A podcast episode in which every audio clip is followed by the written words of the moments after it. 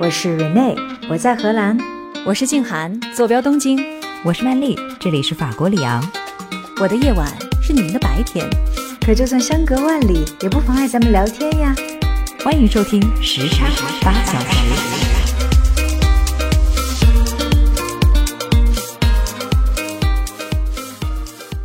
欢迎回到时差半小时，我是住在荷兰阿姆斯特丹的 Rene。哦，不对，我现在还在上海，我是还在上海的 Rene。嗯，我是住在法国里昂的曼丽，我现在已经到了法国里昂了。我是住在日本东京的静涵，最近都没太休息好，因为我们家娃儿一直在生病。哎呀，辛苦辛苦！对，因为这一轮其实生病的小朋友特别多，然后爸爸妈妈们真的都辛苦了。对的，大人们很多也都因为要照顾小孩子，也很多也病倒了哈，所以大家一定要保重身体。是的。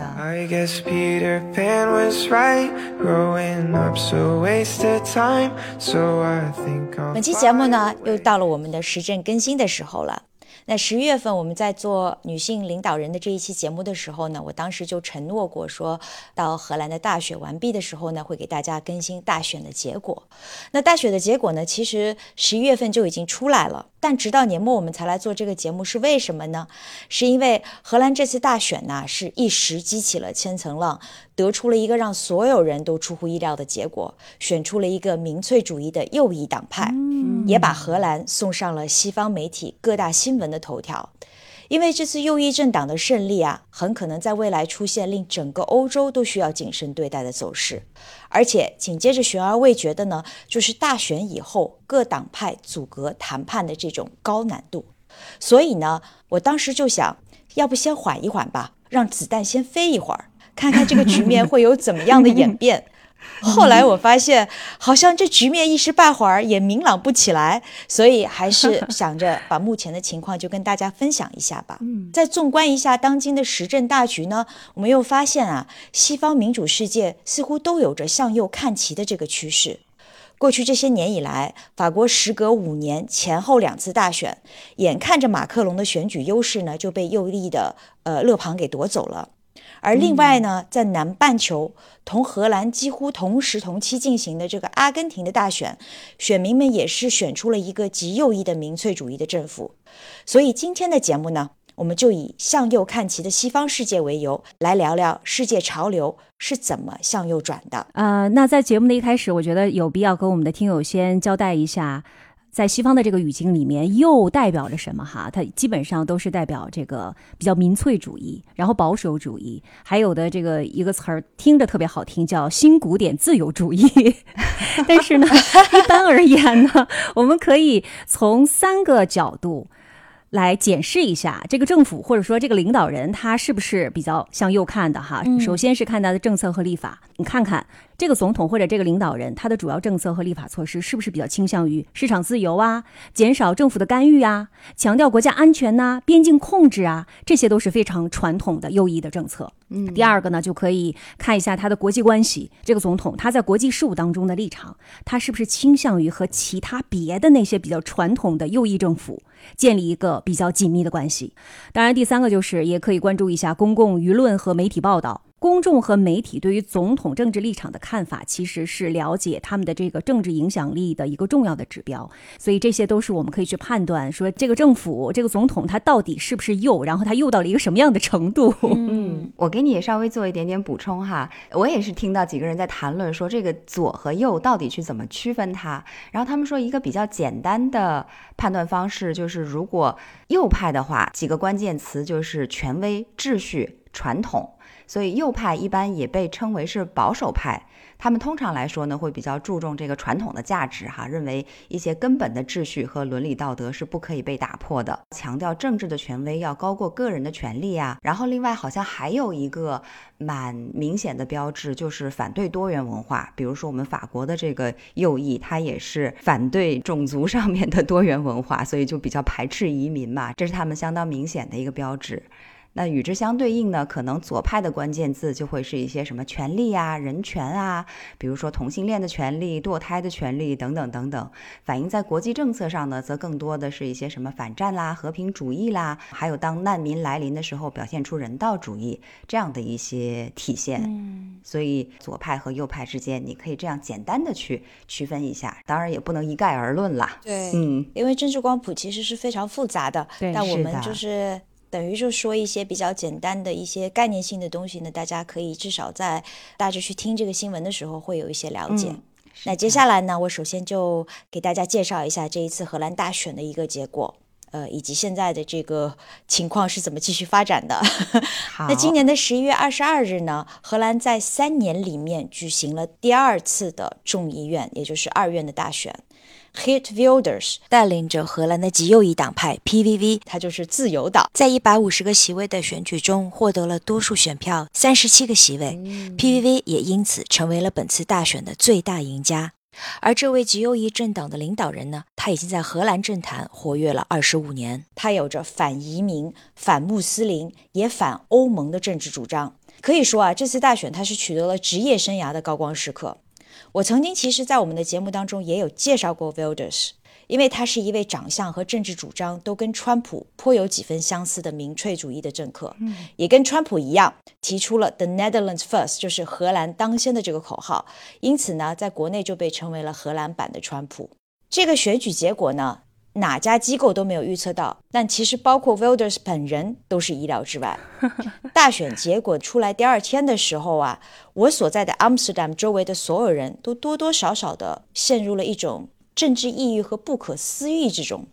但是我把这一张选举的地图打开，你看一看哈，就是代表 PVV 的这个蓝色的颜色是遍布了全国，而伴随着其他的呢，只是星星点点的其他颜色。毕竟呢，全国其实是有两百多万人选了他，嗯，而且根据在我自己的这个圈子里的不完全统计哈，其中不乏有很多新移民也把票投给了这个以反移民为口号的 Wilders。嗯，这感觉就很像是二零一六年川普当选的翻版重现 deja vu。是，的。嗯，哎，瑞内，你说到你们的荷兰 Trump 哈，叫维尔德斯，别说他的发型啊和长相和 Trump 也是有点像的，那种金色的头发，而且发量还挺多的，对吧？你知道他头发是染成这个颜色的吗？就是这是他人设的一部分。就他常年都去乌特勒斯同一个理发师那里，一定要把他的头发染成这种银白色，并不是说他天生就长成那样，而是他常年维护着这种形象。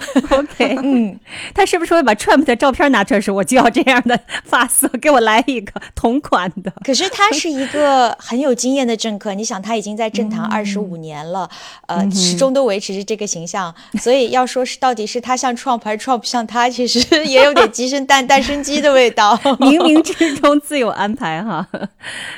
那接下来呢，我就给大家介绍一下这一次大选的总体情况，以及现在政府阻隔的这个谈判的境况和可能的走向是什么样子的。哎，我之前有介绍过啊，就是说荷兰政党之多，选票分散是出了名的。你看这次大选啊，参选一共有二十六个党派，争夺在众议院的这一百五十个席位。首先，第一点啊，我必须要肯定荷兰人民的，就是他们对于民主政治的参与度真的很高。你们猜这次的投票率有多高？百分之四五十，很高的话呢，百分之九十多。不可能有百分之九十吧？没有任何一个国家的投票率可以达到百分之九十，那倒是百分之五十以上都算很高很高的了。是的，你说的一点都没错，它的投票率在百分之七十五以上，所以是不是很高？哇哦，那超级高的，那是很高。那就证明这一次的你们的选举是一个全员动员参与的。是全民都动员起来了。但其实荷兰的投票率一直是都蛮高的，但这次在百分之七十五以上，确实也让我觉得哇，大家真的是有很多的话想要说。那这次的最大赢赢家 PVV 呢？其实，在大选之前的各种民调当中，我们已经看到舆情上涨的这个趋势了，但是没有想到这次赢面这么大，取得了如此悬殊的这个大比分的成绩。那接下来我再来介绍一下排在第二、第三、第四位的分别是谁哈？排在第二位的呢是工党和绿联党组成的左翼竞选联盟，获得了二十五个席位。你看左翼就很示弱嘛，于是只能说是两党联盟来获得更多的选票。这一次的遴选人呢，是今年刚刚从欧盟执行副主席职位上面退下来，回到荷兰国内政坛的一个叫做 Frans Timmermans。Timmermans 呢，他是经验非常老道的政客了，曾经也是在吕特的第二届政府当中担任过外相这样重要的职位。然后他二零一九年之后呢，就一直去到欧盟任职，主理气候变化方面的事务。这次回来领导工党和绿党的联盟呢，虽然说也给左翼带来了希望，也确实获得了第二多的这个选票。但是根据事后的这个统计啊，他们就发现，就是联盟一共是获得了一百六十多万张选票，但在这个选票里面，大多数人其实并没有把票投给 Timmerman 本人。他在一百六十多万张选票里面的得票率只有百分之四十六。这边我要给大家介绍一下荷兰选举的一个知识哈。荷兰的选票上面呢，它其实每一个党派下面都有很多的参选人，票其实是投到个人头上去的。然后再统算这个党到底获得了多少选票。一般情况下面呢，每个党派的领选人应该是要获得最多的选票的。比如说 Wilders，他在 PVV 的选票当中获得了百分之九十一得票率。但是 Timmermans 只有百分之四十六，也就证明其实本来左翼的联盟是希望通过他的个人的持政的这种权威来给左翼拉点选票，这件事情并没有真正的实现。嗯，而获得第三名的呢，就是原先的第一大党 VVD，这个我们介绍的很多了哈，就是自由民主人民党。这次遴选的呢，就是我们在女政治家那期节目当中介绍过的土耳其库尔德裔的这位 Dylan Yezigold。当时我们还讨论说，荷兰是不是有希望迎来第一位女首相？记得吗？那目前看来，这个可能性是不太大了，因为他们呢只获得了二十四个席位，虽然听上去还不少，但是却要比二零二一年，就是两年前的大选折损了整整十个席位，掉了三分之一的选票。嗯，那第四位的呢是一个新的党派，叫做新社会契约党 （New Social Contract），他们得到了二十个席位。为什么一个今年九月份才刚刚成立的新党能够在这次选举当中获得二十个席位呢？那就要说起这个党的这个遴选人，他的名字叫做 Peter o m s i c h t。这个名字啊，在过去的几年时间里面，在荷兰成为了一个名副其实的风云人物。原因呢，就是因为他之前领导了针对政府的幼儿补助金丑闻的司法调查。这个关于荷兰政府的丑闻呢，令很多的低保家庭被无辜的指控他们补助金欺诈。然后 Omsikt 的调查呢，就让很多的家庭都免于了财务破产的这个命运，也强烈的批评了当届政府不通情达理，提出了要纠错政府应对国民的这个合法诉求反应过慢的这种情况。而也因为他在这个丑闻调查中的卓然成绩呢，民众在这次的大选前夕啊，是对 Omsikt 本人是寄予了厚望，希望他参选。结果九月之前呢，他对外还没有明确的表态，就是说我还不知道我要不要参选，只是说大家先放完暑假再说吧。大家都知道，荷兰人放暑假是比天还要大的一件事情哈。然后九月一到，他就迅速牵头建立了新的政党，也就是这个新社会契约党，然后以依法治国为竞选纲领，在这一次大选当中呢，就获得了二十个席位。这个成绩啊。虽然我们听着觉得一个新党获得了二十个席位已经很不错了，但其实比很多民调当中预期的都要低很多。只不过呢，大家依然是对于 Omsikt 本人还是寄予了很多的希望，他也被认为是首相的这个热门人选。我们刚才提到哈，当届的政府其实在过去的这几年的时间里面，面对了这个幼儿补助金的丑闻。其实这一届联合政府的丑闻也是这一次导致他们下台的一个很大的一个原因。政府呢，其实在这一年多两年的时间里面，爆出了一系列的管理不当和失职。除了我刚才提到的这个补助金的丑闻，还有政府隐瞒了在荷兰东部的格罗宁根的天然气开采项目当中可能引起当地的地质变化，进而导致地震的这样的一个风险评估。荷兰民众对于政府的这种失望是清晰的体现在了这个大选当中。我甚至觉得人们难免有一些些报复性的选择。就吕特领导的这个联合政府呢，是有四个政党组成的。除了刚才我们提到的 VVD 之外呢，还有中右翼的和中左翼的两个基督教的政党和 D 六十六。在这次的选举当中啊，除了 VVD 之外，剩下的三党损兵折将都是非常的严重，而丢到的选票当中有不少都跑去了 Wilders 那里。那结果就看得出来，呃，荷兰老百姓是对于当届的政府以及执政的这一些党派是肉眼可见的非常的失望。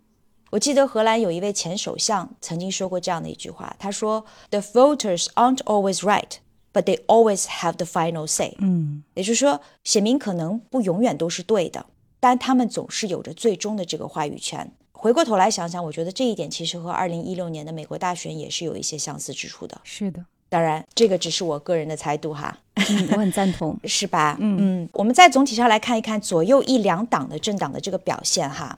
荷兰政坛的左派也真的是非常的不团结，拧不成一股绳来。他们的这个选票，除了那个左翼的两大政党的联盟之外，其他的都是分得非常的散。左翼政党加在一起，一共仅得到了百分之三十五的选票。可以看得出来，就是跟右翼的民粹主义相比，荷兰左翼的这个势力要弱非常的多。以上呢就是荷兰大选的情况。那接下来呢，我再来说一说荷兰的川普究竟有着什么样的政治主张，以及他在之后的阻隔谈判会是一个什么样的情形。Wilders 他从政已经有超过二十五年的历史了。最初起步的时候，他本人其实是 VVD 的成员，并且呢还是当时 VVD 的党魁叫做 Bolkenstein 的一个议会的助理，他专攻的是外交事务。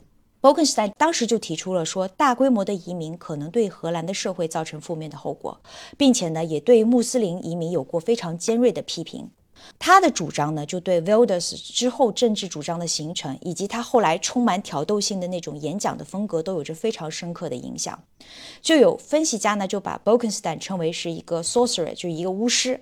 而 Wilders 呢，就是巫师的学徒。那加上 Wilders 本人呢，在他的成长过程中，其实曾经有过一段在以色列和约旦河西岸做义工的经历，这也影响了他对于穆斯林世界的这个看法。他是比较反穆斯林的，对吗对，他是绝对的反穆斯林，他是非常支持以色列的。嗯，？OK，于是，在两千年初的时候呢，他逐渐就成为了荷兰国内反穆斯林的民粹主义者。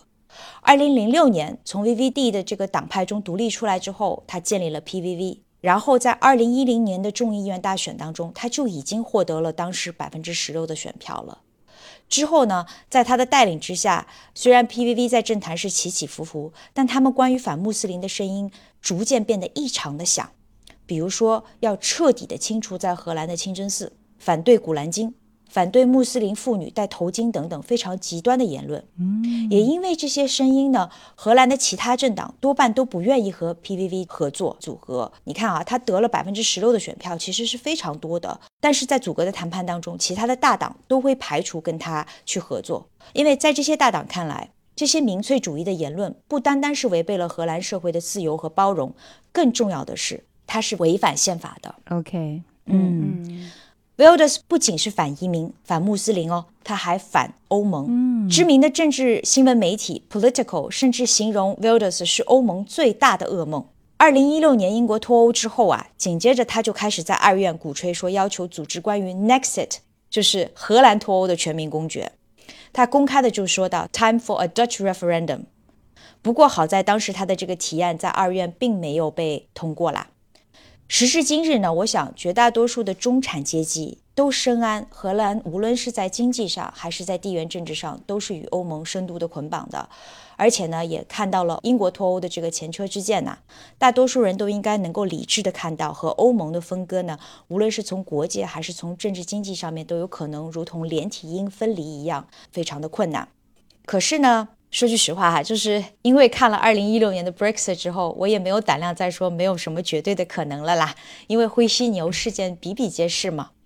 如果说 Wilders 真的是组建了政府，即使一时半会儿荷兰不会有 Nexit，他也一定会对欧盟事务诸多的刁难和拖累。最直接的一个例子就是，他是极力反对欧盟对乌克兰提供军事援助的。嗯，刚才瑞内说到这个维尔德斯，他是反移民，而且呢，他也好像是比较希望荷兰独立于这个欧盟哈。嗯其实对于一个政客来说，他的这个主张肯定是有一致性的嘛对。我好像之前也听过他的主张是把荷兰还给荷兰人民哈，这就像 Trump 说让美国再次伟大是一样的意思。American First, Netherlands First，对，对，就是它的 value，它一定有它的一致性嘛。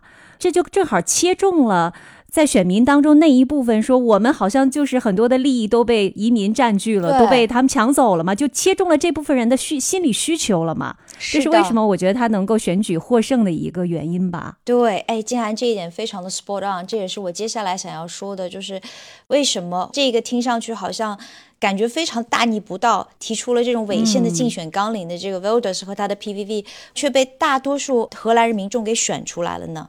仔细一看，你刚才说的其实就是其中的端倪了。首先呢，近年来在荷兰日渐上升的，的确就是反对移民的这种民意。一方面，当然本身哈有已经扎根的这种排穆斯林的这个人群，嗯，但新出现的不满其实更多的是针对日益凸显的这种社会资源的分配不均和供不应求的现象。最大的焦点之前也提到过，就是住房危机、医疗资源的这种短缺等等。因为荷兰毕竟是一个小国嘛，嗯，从这一点上来讲，Wilders 他说的就是 music to their ears，、因为在社会和福利政策上面，他的主张其实是比较左的。在竞选当中，他就提出了要优先的改善荷兰本国人的这个福利保障。我推测啊，这也是他获得竞选最大的贡献原因，就跟刚才金涵说的是一样的。他要加大财政预算，用于公共医疗系统、福利住房，以及对于低收入人群的这个最低收入的保障等等。再看一个比较矛盾的点，我们刚才说了哈，有很多新移民也把票投给了 Wilders。乍听之下虽然感觉很矛盾，反移民的政党却得到了新移民的这个选票，但其实这些人也是出于自身利益的考虑，因为新移民。他们已经进入到荷兰社会的体系里面了，也就是说，他们是会成为他的政策的受益者的。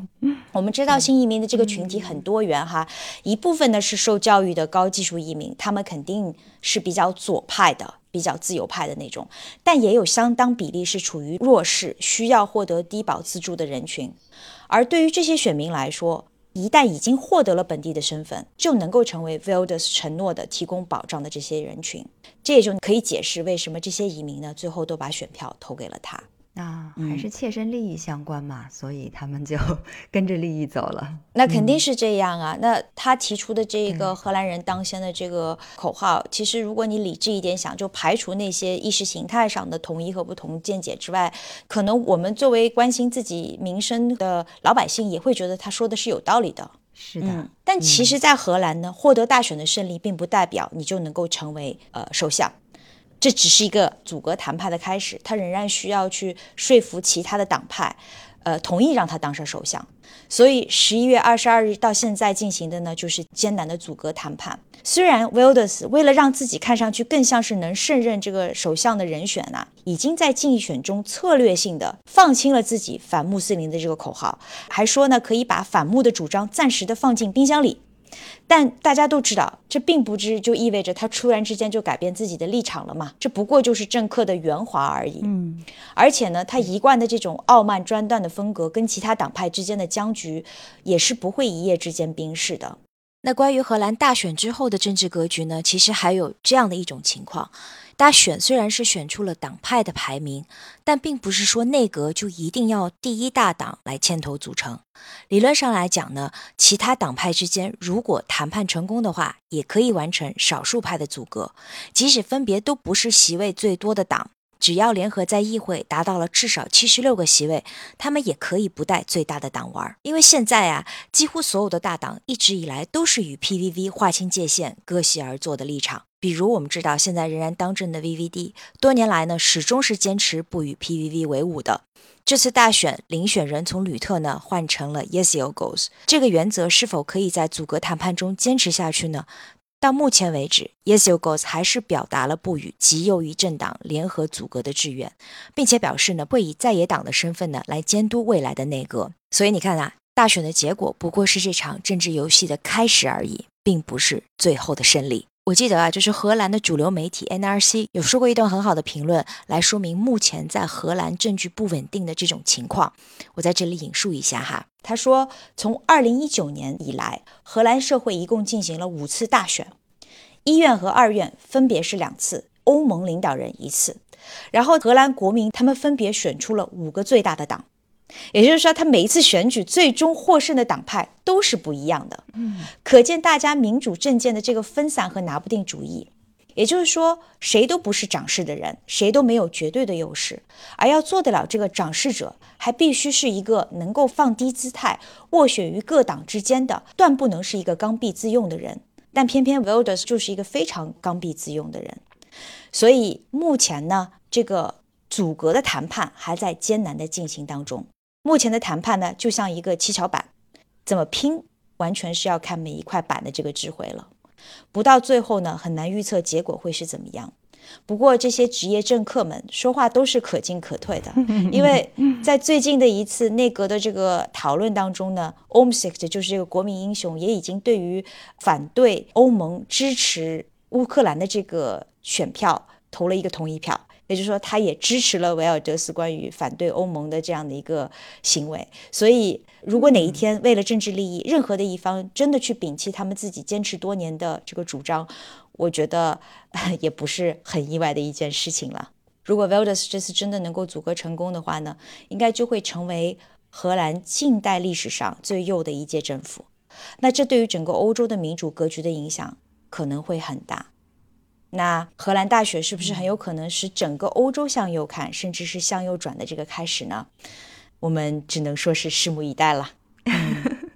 法国的反小说是非常有可能，所以我们也是在眼巴巴的望着你们啊，是吧？对。稍后呢，我想也可以从曼丽那边，可能也能够看到很多向右转的这个情况。对，等待呃曼丽给我们介绍。嗯。不过呢，在曼丽给我们讲法国的这个情况之前呢，我想我们还是应该要把眼光放到跟。荷兰的大选同期进行的南半球阿根廷，呃，他们也是选出了一位狂人总统，他的名字叫做米莱。那接下来，呃，我们有请静涵给我们介绍一下阿根廷在南半球是怎么向右看的。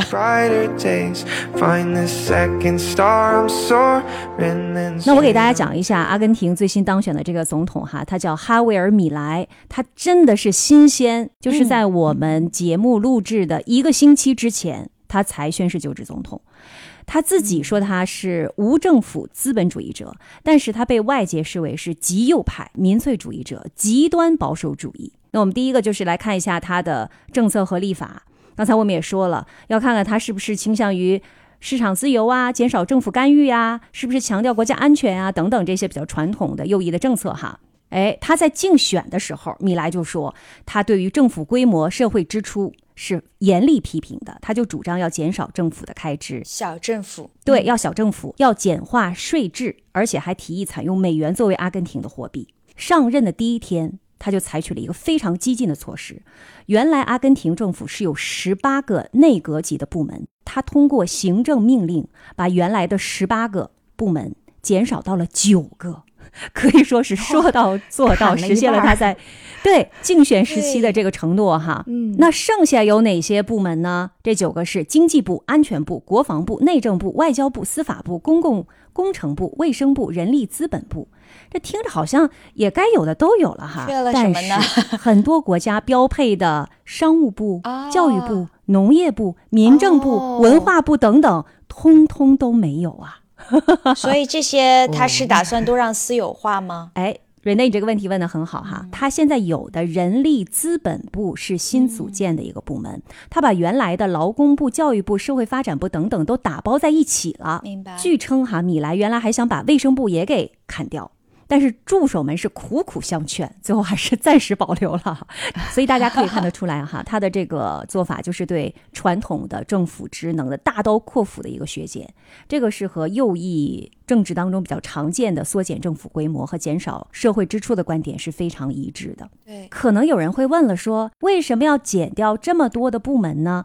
其实有很重要的原因，就是为了应对阿根廷目前面临着严重的经济问题，因为它的通货。膨胀和贫困率都太严重了，所以米莱就认为说，减少政府开支是应对这个危机的一个关键的措施。当然，他这么做一定程度上是可以提高政府的效率的，因为减少合并部门就会可以简化政府的结构嘛。那么，对于提高决策和执行的效率肯定是有帮助的。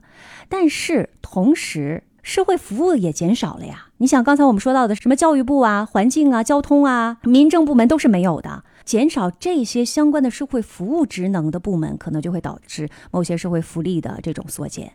所以社会弱势群体怎么办呢？这是我们需要画一个问号的哈。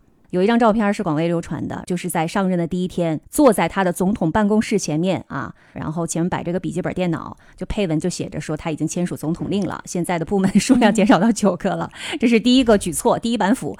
第二件事儿，他上上任之后做了啥呢？就是亲自发推，他是被称为这个阿根廷 Trump 哈，除了非常激进的政策之外，嗯。对，就是对社交媒体非常的喜爱，特别爱发推。上任第一天就已经发了有几十条，我就不知道他作为一个总统怎么那么有时间。对呀，很多的他这个推哈都是转载别人对他的正面评价和对他的未来的期许什么的。这也很像川普，嗯，对吧？特别像川普。然后他还发了一张图，下面那个配文应该是他自己写的。他那个图片呢，是他和内阁部长们的合影图片。然后他下面有两句感慨，他说有一个团队感叹号，接下来是 TMD 自由万岁。我讲的是 TMD 啊，但是大家脑补一下，这是一句骂人的话，就是总统在他的推当中爆了粗话，而且非常的直白啊，真的是让人瞠目结舌，就没见过。他当上总统之前，就有人推测说，如果他成为总统的话，米莱的经济政策肯定会专注于应对阿根廷的两个主要的经济问题，因为他自己本身也是经济学家嘛。嗯，阿根廷目前的这个高通胀率，以及他欠这个 IMF，也就是国际货币基金组织哈，高达四百四十亿美元的债务。那么大家现在可以猜一下，就是阿根廷的通胀率过去十二个月大概有多少？一般来讲，高通胀率的话是。百分之一百，肯定还要高。百分之两百，我怎么感觉我好像在哪儿听说过一下，是很高高的，挺吓人的一个数。大家知道百分之一百意味着什么吗？就翻倍涨呗。对，过去十二个月累计阿根廷的通胀率是百分之一百六十点九，这是一个极高的通胀率了。就大家可以想象一下，它的货币贬值，然后购买力下降，对吧？生活成本急剧上升，所以它本来在贫困线以下的这个人口的比例就高达百分之四十二。大家可以想见一下，就这部分人，他一定是更多了，而且生活更加的困苦了。什么叫贫困线以下呀？贫困线以下的意思是说，正常的食品、住房、医疗、教育这些基本的需求成本，他们的收入是没有办法 cover 基本的生活需求的。那么在这样的一个情况之下，米莱干了啥呢？我们就来看看他的第三把斧，就是他的货币比索进一步贬值。原来他们的一美元是兑换不到四百阿根廷比索，现在啊，官方的最新报价，一美元是兑换了。八百比索贬值了百分之五十四，因为他不是说不要比索了吗？都要用美元来流通了嘛，对吧？当然还没有做到嘛。所以按照美元来计算的话，阿根廷的 GDP 又暴跌了一半多，那么带来的就是它的这个物价是不是又会相应的继续上涨？就是这么狠哈。有说法就说它是休克疗法嘛。对，第四板斧就是它的进口出口全放开，政府通通都不管。就是你能出口，你就多出；你能进口，你就多进。事实上，比索大幅度的贬值，就是想要增加出口。事实上，因为第一板斧很多公务员都回家了，也没人管，对吧？之前的什么政府转移支付啊，能不支付的就不支付，什么招标补贴啊，还没给钱呢，反正暂时也都不给了。上任之后呢，他还做了很多别的事儿，比如说他的那个就职演讲，非常的坦白，非常的直率。啊，简单摘几句哈。第一，他说。这是我们继承的遗产。如果不改变方向，年通货膨胀率将达到百分之一万五千。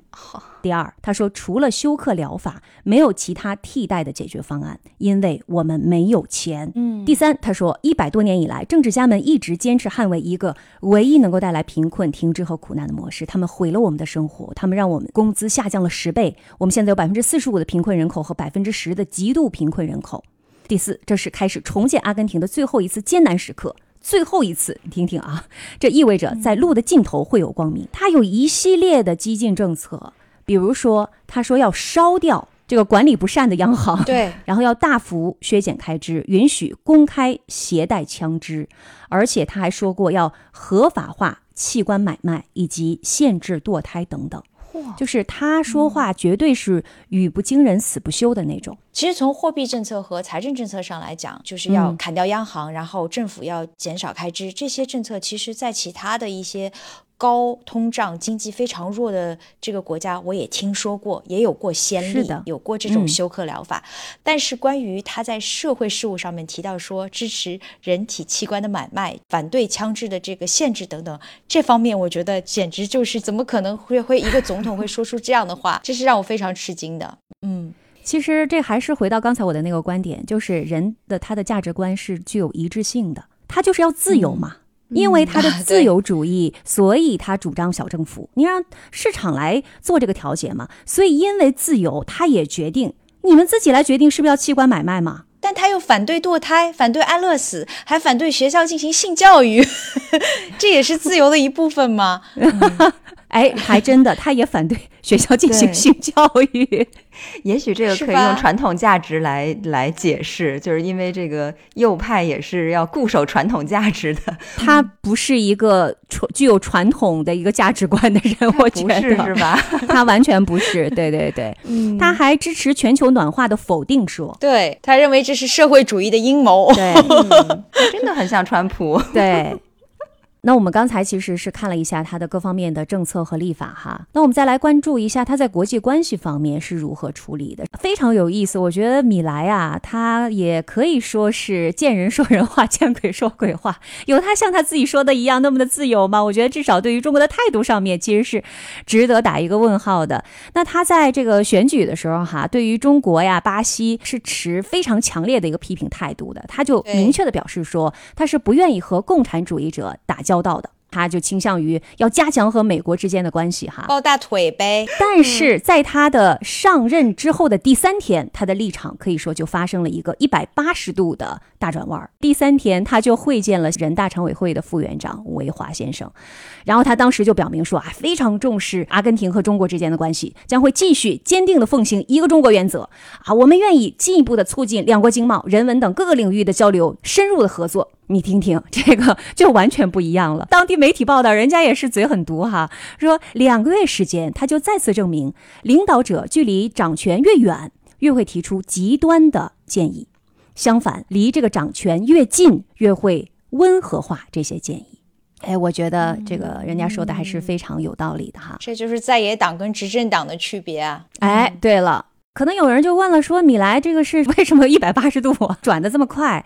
那其实也是事出有因的，因为中国这本来就是阿根廷的第二大的贸易伙伴和非常重要的能源和锂行业的投资者。本来阿根廷，呃，是计划要在二零二四年的一月一号加入金砖国家的，但是这个计划现在是被搁置的哈。我们再来继续的观察一下，是不是真的在米莱的执政政府期间会。阿根廷就是改变他的一个立场，然后拒绝加入金砖国家，是不是要恶化和中国之间的这样的一个关系呢？但我觉得也不要悲观嘛。当我们外界在说，哎，米莱会对中阿关系如何如何的时候，我们可以看得出来，中国外交部发言人他对于米莱的这个涉华言论的回应，其实是非常的友好的。他就说，哎呀，我们这个米莱先生是不是可以先来中国走一走，看一看哈？相信你会对我们中国人自不自由、中国安不安全这个问题得出截然不同的一个答案。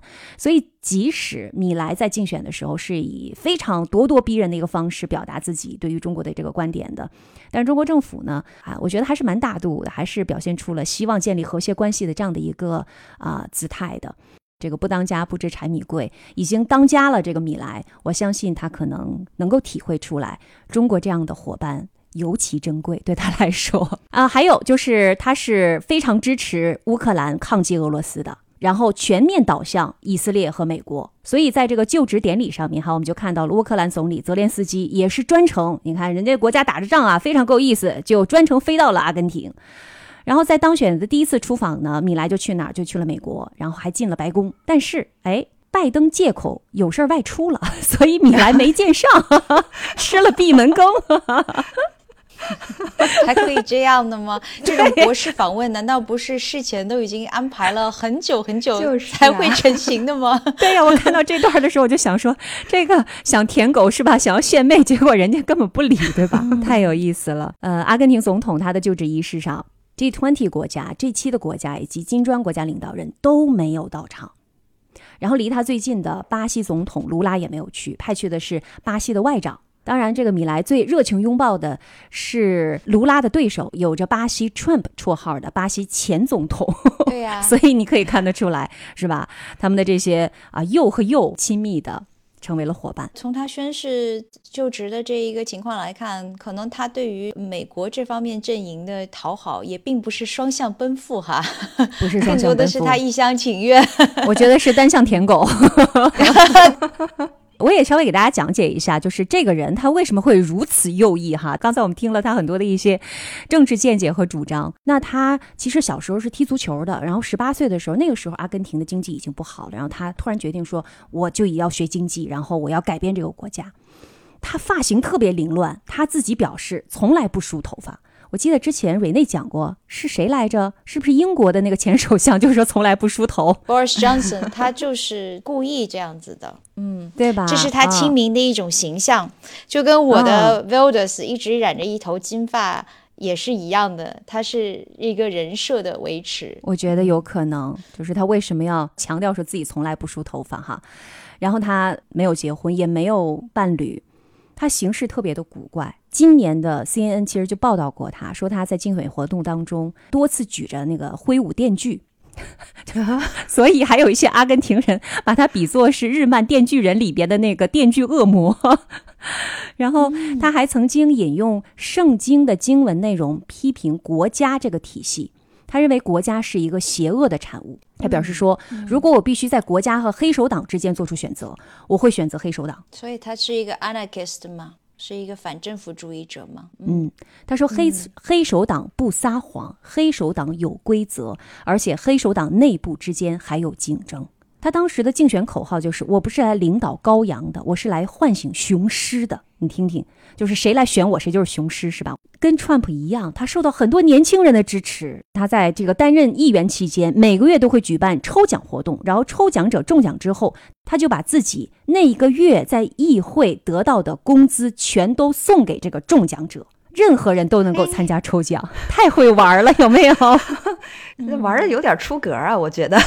对，那最后其实我想要稍微提一下，就为什么看起来这么极端的一个领导人会当选呢？其实我觉得还是这个经济问题，这是最首要的。就是阿根廷因为长期面临着一个经济的困境，所以选民渴望改变呐。谁能带给我们改变，我们就选谁。那么选民可能会认为这个右翼领导人可能会带来经济的复苏。第二个，我觉得就是这个，呃，米莱他有一个形象的一个代表，就是反建制、反腐败。这部分其实也吸引了那些对于传统政治体系非常失望的选民。第三个就是阿根廷的政治是非常分裂的，因为它的政治分裂非常的严重，所以可能会成功的吸引一部分就是对他的选举承诺感兴趣的那些选民，尽管他的这些政策可能是和主流价值观相左的。还有就是他的这个个人魅力和公众形象，也增强了他作为一个反体制候选人的吸引力。那么最后，其实也跟我们今天讨论的这个主题相关，就是国际的趋势。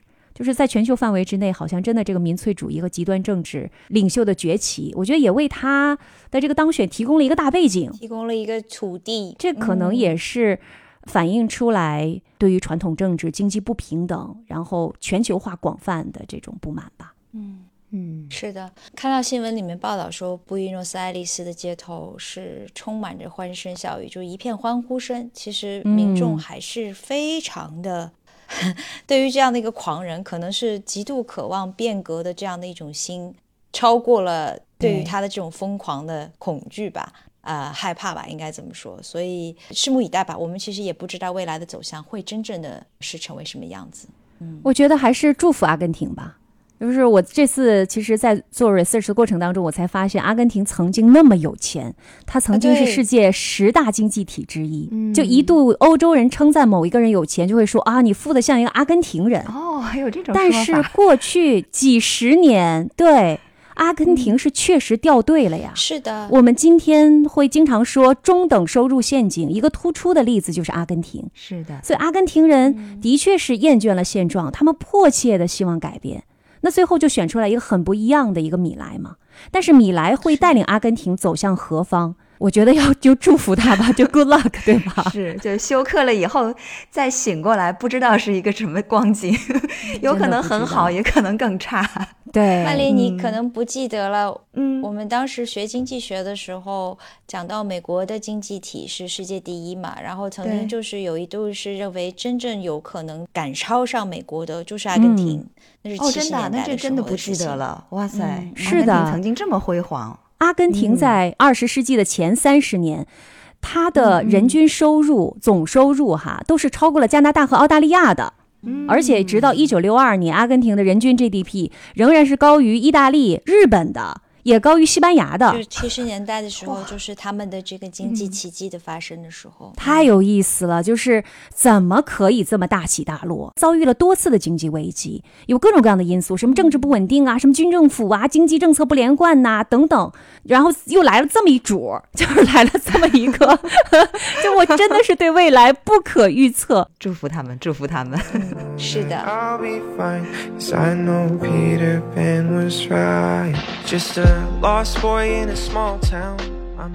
好了，听完了正在进行当中的两场大选哈，我们也要来看一看欧洲非常重要的一个呃国家，在过去的这十年两场大选当中。呃，右翼的这个思潮也是非常的汹涌哈，那就是在呃曼丽所生活的法国了。那在二零二二年的四月份的时候呢，是法国也是完成了它最近一次的大选哈。那大选的结果呢，虽然还是马克龙获胜了，但是事实上面他的获胜的优势呢，在过去的五年的时间里面是慢慢的被右翼所侵改，也就是我们知道的玛丽娜勒庞。那接下来呢，就请曼丽给我们介绍一下。法国是不是也有向右看的这样的一种趋势呢？嗯，法国向右看的趋势呢，确实是有的。但是刚才听完了你们。俩分别介绍了荷兰还有阿根廷这种波澜壮阔哈，让人听起来觉得跌宕起伏的故事之后，回头看看法国，觉得哎，法国的这个右翼势力的发展还属于比较风平浪静的那种哦，真的吗？对，就是还算比较平稳吧。在二零二二年的时候嘛，法国是进行了它的五年一度的总统大选，所以最近呢，法国是不会有大选的，再来一次要等到四年以后了。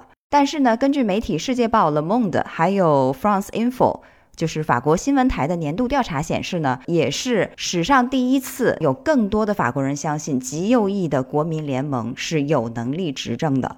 其实呢，他们的这种调查证实了这种强劲的趋势，而这种强劲的趋势还是比较可信的。为什么呢？因为这项民意调查，它在近四十年以来，每年都会问被调查者同样的问题。但是今年我们就看到了，就调查者在实际意义上就相信右翼的政府它是有实际执政能力的。这个在以前好像是没有发生过的事情，出现拐点了。对，是的。那所以接下来呢，我就想以这个法国右翼势力的最大代表。也就是玛丽娜·勒庞和他所领导的国民联盟，哈，叫做 RN，为主讲讲法国右翼目前的情况以及为什么会这样。就像我刚才提到的，在这个月的早些时候呢，《Le Monde》世界报委托进行的一项民意调查显示，最近发生的一系列社会事件，还有包括勒庞的政治对手的选择，以及他自己所在的政党所展现出的一些比较新的风貌呢，都把国民联盟推向了一个新的高度。而事实上，对于国民联盟 RN 来说，这个很好的势头是从去年，也就是二零二二年法国大选，以及包括大选结束以后议会的重新选举就明显开始了。刚才瑞内你也提到了嘛，就是这个大选里面，玛丽娜勒庞她其实呢是第三次参加法国的大选了。那么她一次又一次，虽然是屡败屡战，但是每次的战绩都是在提升当中的。一二年那一次，她是连第二轮选举都没有进就被涮掉了。然后呢，他到了二零一七年第二次参选的时候，就进入了第二轮，就相当于是他和马克龙进行了终极对决嘛。分庭抗礼了，已经是，嗯，已经是比较厉害了。但是当时他的差距就比较大，他的得票率是百分之三十三点几，而马克龙呢是百分之六十六点几。再到去年的时候，勒庞的得票率就已经追到了百分之四十一点五。而马克龙呢只是百分之五十八点五。所以我记得我也讲过，去年玛丽娜勒庞她自己在这个败选的 演讲上面都说我是虽败犹荣，一次比一次接近胜利，这是一件值得庆祝和开心的事情。而且以勒庞为代表的右翼政党开心的肯定还不止这件事啦。紧接下来的六月法国国民议会的选举，马克龙的阵营呢居然是没有能够获得多数的席位。在五百七十七席里面，总统领导的政党只获得了二百四十五席，他就没有拿到这个二百八十九席，至少半数以上嘛。这个结果对于法国的很多方而言都是一个意外的。当时就有媒体评论说，除了勒庞领导的极右翼政党之外，所有的政党都遭遇了失败。那他们为什么要这么说呢？我这里先给大家插播一个背景知识，那就是说，其实真正意义上的执政联盟这个概念，对于法国的政坛来说还是相对陌生的。因为通常情况下呢，国民议会的五百七十七个席位当中，总统领导的政党还是能够获得多数席位，也就是二百八十九席以上，从而去独立组阁的。所以呢，马克龙在六月份选举的时候，意外只拿到了二百四十五席。他想要获得多数支持的话，就不得不在党外再去寻找结盟伙伴了。那这个对于法国的总统而言，是一个比较新鲜的事物，就是他还不太知道怎么去应对，他以前没有碰到过这样的事情，不像我们荷兰。就几乎在过去的几十年的时间里面都是联合执政的。对，就你们已经是非常有经验了，包括德国也是这样。所以当时还有人给马克龙出主意，说你应该这个到德国去取取经，然后看看人家是怎么做的。但是我们反观由玛丽娜勒庞所领导的这个国民联盟呢，他却在这一次议会的选举当中成功的扩大了他的实力。他在议会当中的席位猛增到了八十九席，一跃成为议会的第三大党。如果再去联合其他的右翼政党，因为法国也不止他一家右翼政党嘛，其他的右翼政党得到的是六十一席，那么他们加在一起的话，已经是有一百五十席了，可以说是相当多的一个席位了。在这样的一个现实背景之下呢，这就成了玛丽娜勒庞的另外一个巨大的胜利。也难怪当时选举结果出来以后呢，勒庞就难掩激动地表示说：“法国人这次将命运握在了自己的手中，我们把马克龙变成了一位少数派的总统。”所以就可见，当时在法国这个右翼的势力的抬头已经非常的明显了。我确实有这种观察，我觉得好像在欧洲的政坛来讲。右翼就是比较容易联合起来，但是左翼呢，真的就是一盘散沙，他们的内耗非常的大。这个原来在法国也有这样的情况。哎，你的这个点倒是比较新鲜，我以前没有从这个角度想，但是你这么一说，好像确实是的。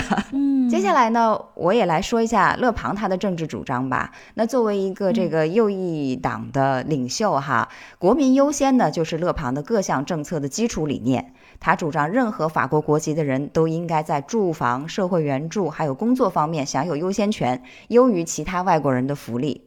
那此外呢，就是非常重要的移民问题上面，勒庞和他所领导的这个国民联盟呢，都认为多元文化主义是失败的，我们应该对移民采取更加强硬的立场。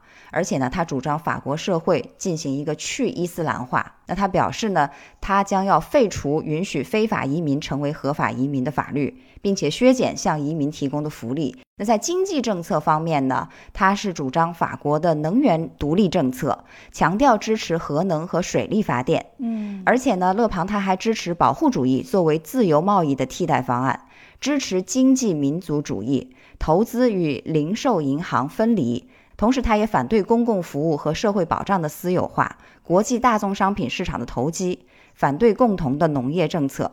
他将各种负面经济的趋势呢，都归咎于全球化。他只支持松散的欧洲国家联盟。所以，这听上去似乎也有反欧盟的一些意味在里面呢。是的。而且，他的意思是要推翻 WTO 的这个整个框架，重建贸易壁垒吗？好像没有那么严重吧。但是以前他。嗯，表现的要更加激进一些。他曾经说过，法国应该退出欧盟，退出欧元系统。可是后来呢，他的这个主张在法国的国内好像大家并不 buy in，他就有点哦，那我就不提这个茬了。我提就是比较迎合大家想法的一种政策说辞，就是你知道政客的这种应变嘛？Populist 都是这个样子的。是的。那么在外交政策方面呢，二零二三年十月份的时候。这个哈以冲突的时候，他是谴责哈马斯在以色列战争期间的行为的，并且表示呢要支持以色列及其自卫权。更早的俄乌战争呢，虽然勒庞之前是一个属于比较亲俄的立场。但是，当二零二二年俄罗斯进军乌克兰的时候呢，他还是批评了俄罗斯的这个行动。可以说，在这两件事上，他的态度倒是跟法国的主流是保持了一致的。所以，以上就是勒庞他的一些基本的政策主张哈。我接下来再想跟大家分析一下，就是为什么在法国国内这个右翼的支持率也是在节节升高呢？当然，我们知道造成法国右翼党派的支持率升高的原因肯定是多种多样的。但是今天由于时间的关系，我想我只是挑那么一两个我认为比较主要的来讲吧。那其中的一个呢，就是在法国发生了一系列的袭击事件和命案呐，都成为了法国右翼势力受到更多认可和支持的契机。因为这些能够引起全国关注的事件呢，通常都跟种族因素相连，而法国人的神经现在在种族啊、移民啊跟这些议题相关的方面可以说是特别的敏感。一旦受到刺激，法国人就倾向于要启动一个自我保护机制了。那什么是他们的自我保护机制呢？可能就是回归到一种比较保守的状态，去抵制外来的移民以及抵制外种族的人。那接下来呢，我就举这么一两个例子吧。第一个事件呢，就是发生在不久之前的十二月二号的晚上，当时巴黎是发生了一起持凶器袭击事件，造成了一个人的死亡，两个人的受伤。那这次袭击的地点呢，就在巴黎塞纳河边，一名男性的袭击者用刀具还有锤头袭击行人。他先是刺向了两名游客，造成了一名德国籍的游客死亡，随后就逃跑。在被警察追捕的过程当中呢，又袭击了另外两个人，造成了一位六十岁的法国人和一位六十六岁的英国游客的受伤。那事后就有报道称说，这个袭击者是一九九七年出生的一个伊朗裔的法国人，而且还有报道说，现场有人就听到了他在高呼“真主伟大”。那么，法国内政部长达尔马宁在二号的晚间的新闻发布会上呢，就表示说，这名袭击者在接受警察问讯的时候，说自己不能容忍穆斯林在世界各地被杀害，不管是在阿富汗还是在巴勒斯坦，并且同时他也对警察说自己对加沙发生的事情不满，说法国是以色列的帮凶。那法国的媒体报道还说，这名男子在实施袭击前就拍摄了一段两分钟的视频，声称自己对袭击负责。所以也就是说，他的这个行为真的就是一个有预谋的行为。虽然达尔马宁后来又说了，说啊，这个袭击者他其实是有严重的精神问题的，可是民众哪里会管那么多呢？所以这件事情毫无疑问的就是引发了法国舆论和大众对于恐怖主义以及对于这种民族之间的隔阂和分裂的最新一轮的担忧。那我刚才提到的是这个关于移民啊、种族等方面的问题。给法国的右翼势力提供了一些契机哈。那接下来的话呢，从另外一个角度讲，现任政府在很多方面的作为不足，也无法令民众满意。那么可能和阿根廷或者说跟荷兰的情形也差不多。那民众对现任政府既然表达失望的话，他们很自然的就会想要寻求其他更好的出路嘛。你们看，法国这些年来，它的物价是不断在上涨，通货膨胀的压力呢也始终存在，住房贷款的利。利率还在不断的攀升，而且失业率也是非常的高。因为我最新看了一下，现在又达到了百分之七点二，再加上法国它的赋税一贯是非常的沉重的，所以法国民众就普遍感到不满意，想要改变。但是马克龙本人以及他带领的共和国前进党。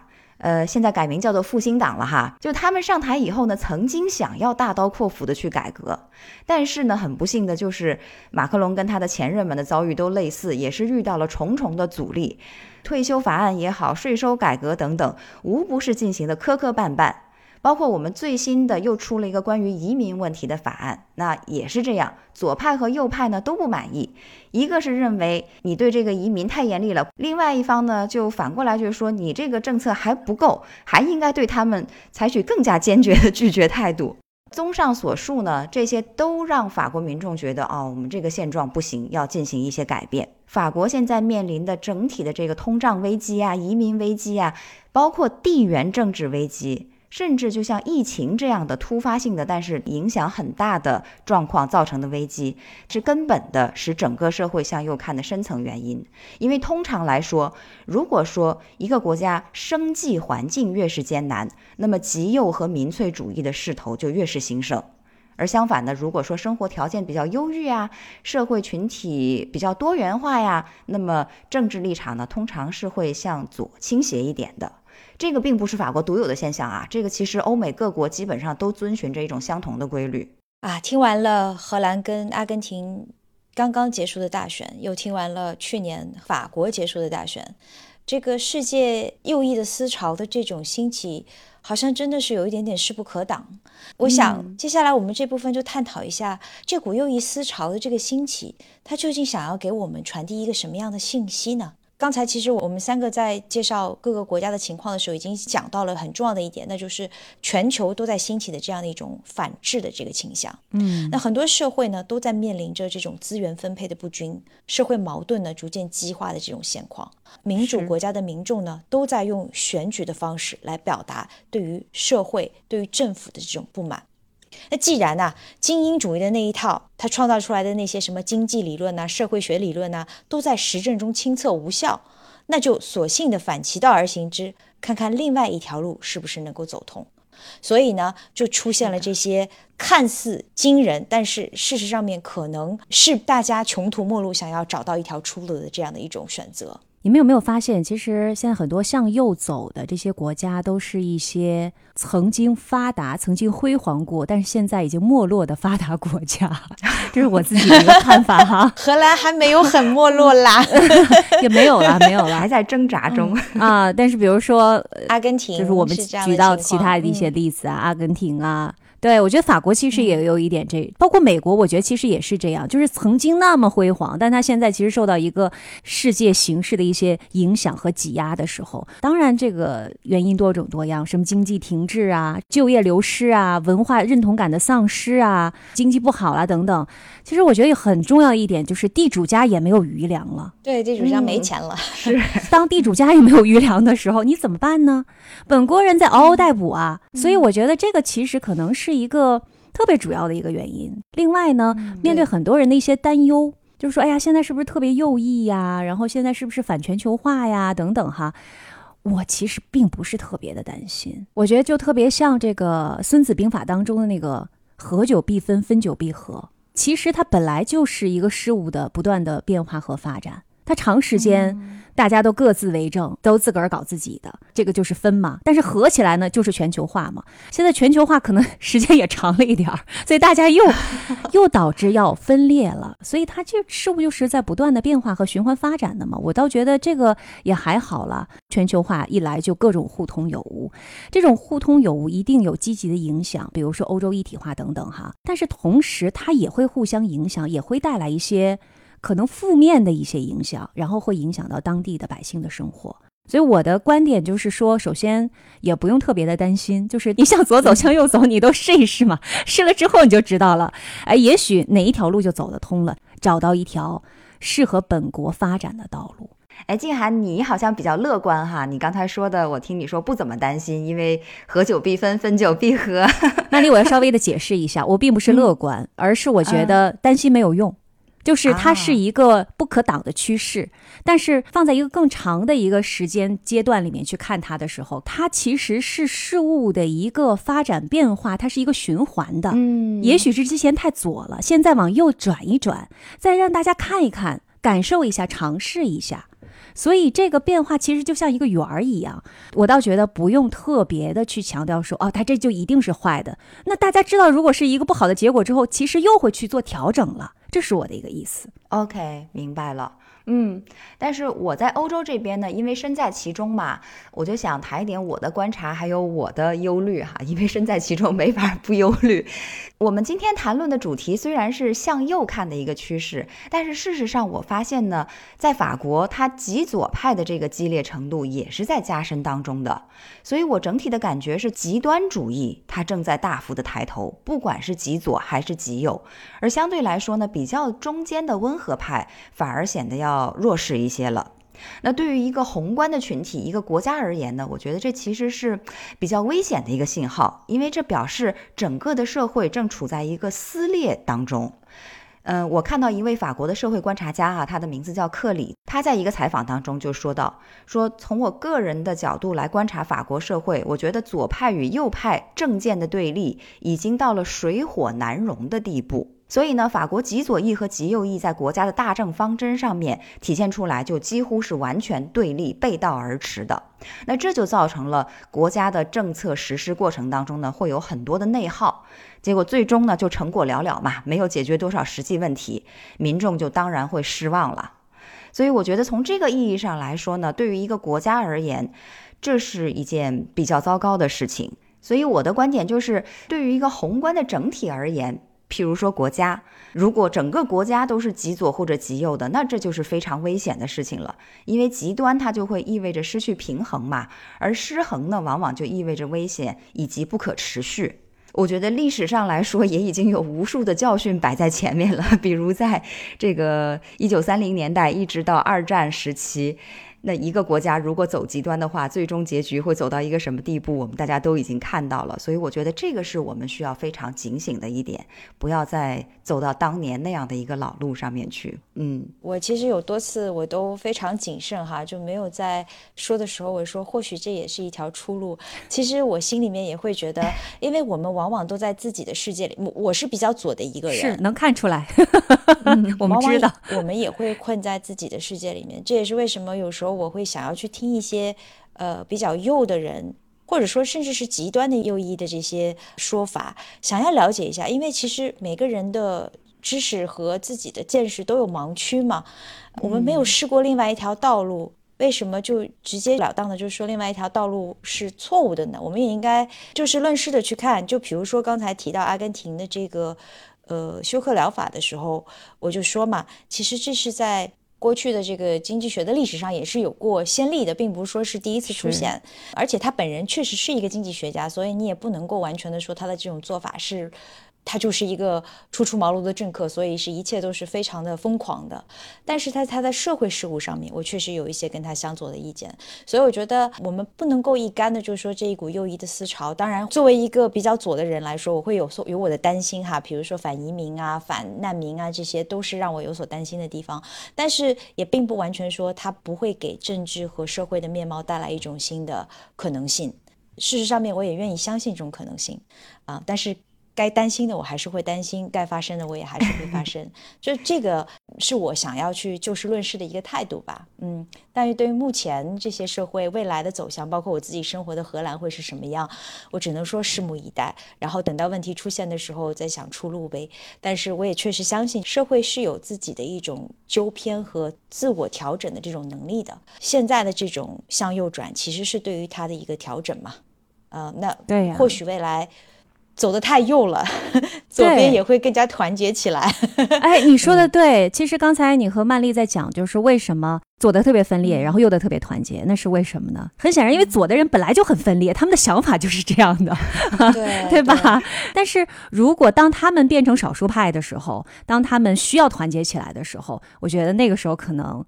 这些人也会团结起来，为了他们自己的政治主张，然后得到更多的声音，就像现在向右看的这些人一样。我现在每个国家可能都不太一样了，但是这个不尝试是不知道的了。嗯。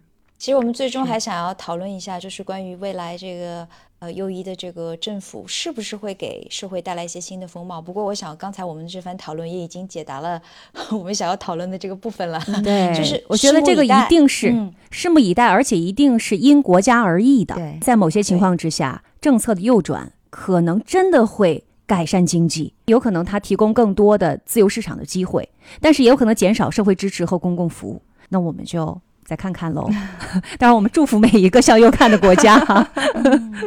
好就好在我们时差八小时，常伴常新，我们会陪伴大家一起定时的做这种时政更新，对不对？然后把最新的这个资讯都带到大家的身边。嗯，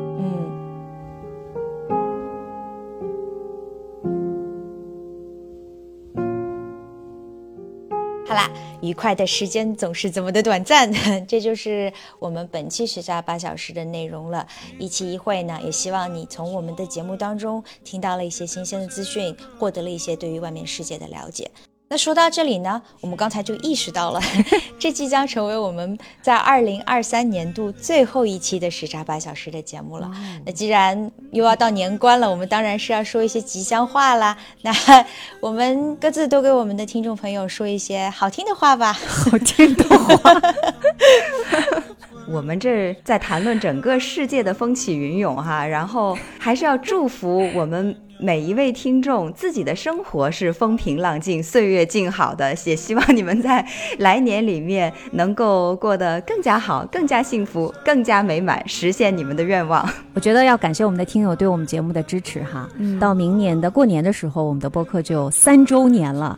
那其实我觉得这对于我们三个人来说也是具有里程碑意义的，因为开始的那个时候，我们真的没有想到我们的这个节目我们会办到一个什么样的程度，然后我们会走多远。但是在我们的听友的支持之下，然后我们三个的共同努力之下，我们的节目其实真的是越来越好。然后今年呢，我们也实现了零的突破。最近两个月，我们也得到了金主爸爸们的认可和赏识。呃，真的要感谢我们各位听友对我们的一直以来的支持，谢谢大家。也希望在新的一年，大家继续的支持我们，然后给我们更多的一些反馈。还有另外一点就是，希望新的一年我们也可以继续带给大家好的节目，然后把我们的这个办节目的初衷也继续的延续下去，把这个世界上不同的一些生活状态，无论怎样过都是合理的一些不同的生活状态，都带给大家，让大家知道，其实，在我们的生活之外，哇，还有人是那样活着的，也同样的非常的合理和精彩。是的，节目做了三年，除了感激之外，还是感激，感激我们的相遇，感激播客旁边你们的陪伴。然后对于我们来说，二零二三年是非常精彩的一年，希望你的那一年也是非常精彩。而二零二四年呢，我们要一起继续的精彩下去。谢谢大家，希望大家呢能够在各大平台关注我们时差八小时的节目，给我们留言，订阅我们的节目。如果你按下了订阅键的话呢，每周四更新，你就会收到通知，听到我们最新的资讯。同时呢，也欢迎大家能够加入到我们的听友群当中。入群的方式呢，就是在我们的文字介绍的头部找到一个小助理的微信号，加了微信号之后呢，小助理就会把你拉到我们的无时差的听友群当中，跟我们进行无时差的互动了。也欢迎大家给我们积极打赏啊！我们三个人都是 volunteer，对，欢迎大家在小宇宙还有喜马拉雅上给我们的节目打赏。我们现在呢，所有的节目都是免费的来进行给大家的来分享了。那也希望呢，大家能够用打赏的方式来给我们一些鼓励和支持，谢谢大家，让我们的节目可以更加健康的发展下去。是的，也希望呢大家能够把我们的节目推送给你所爱的人，让他们知道，哎呀，这世界上的爱如果分享下去的话，时差八小时会很开心的。好了，以上就是我们的这一期的时差八小时的节目了，也是二零二三年的收官大作。希望大家都能够过一个快乐的圣诞和新年。我们二零二四年再见啦！我是住在荷兰阿姆斯特丹，但是现在在上海休假的 Rene。我是住在法国里昂的曼丽，我是住在日本东京的静涵，我们下一期再见，拜拜。大家明年见喽。拜拜。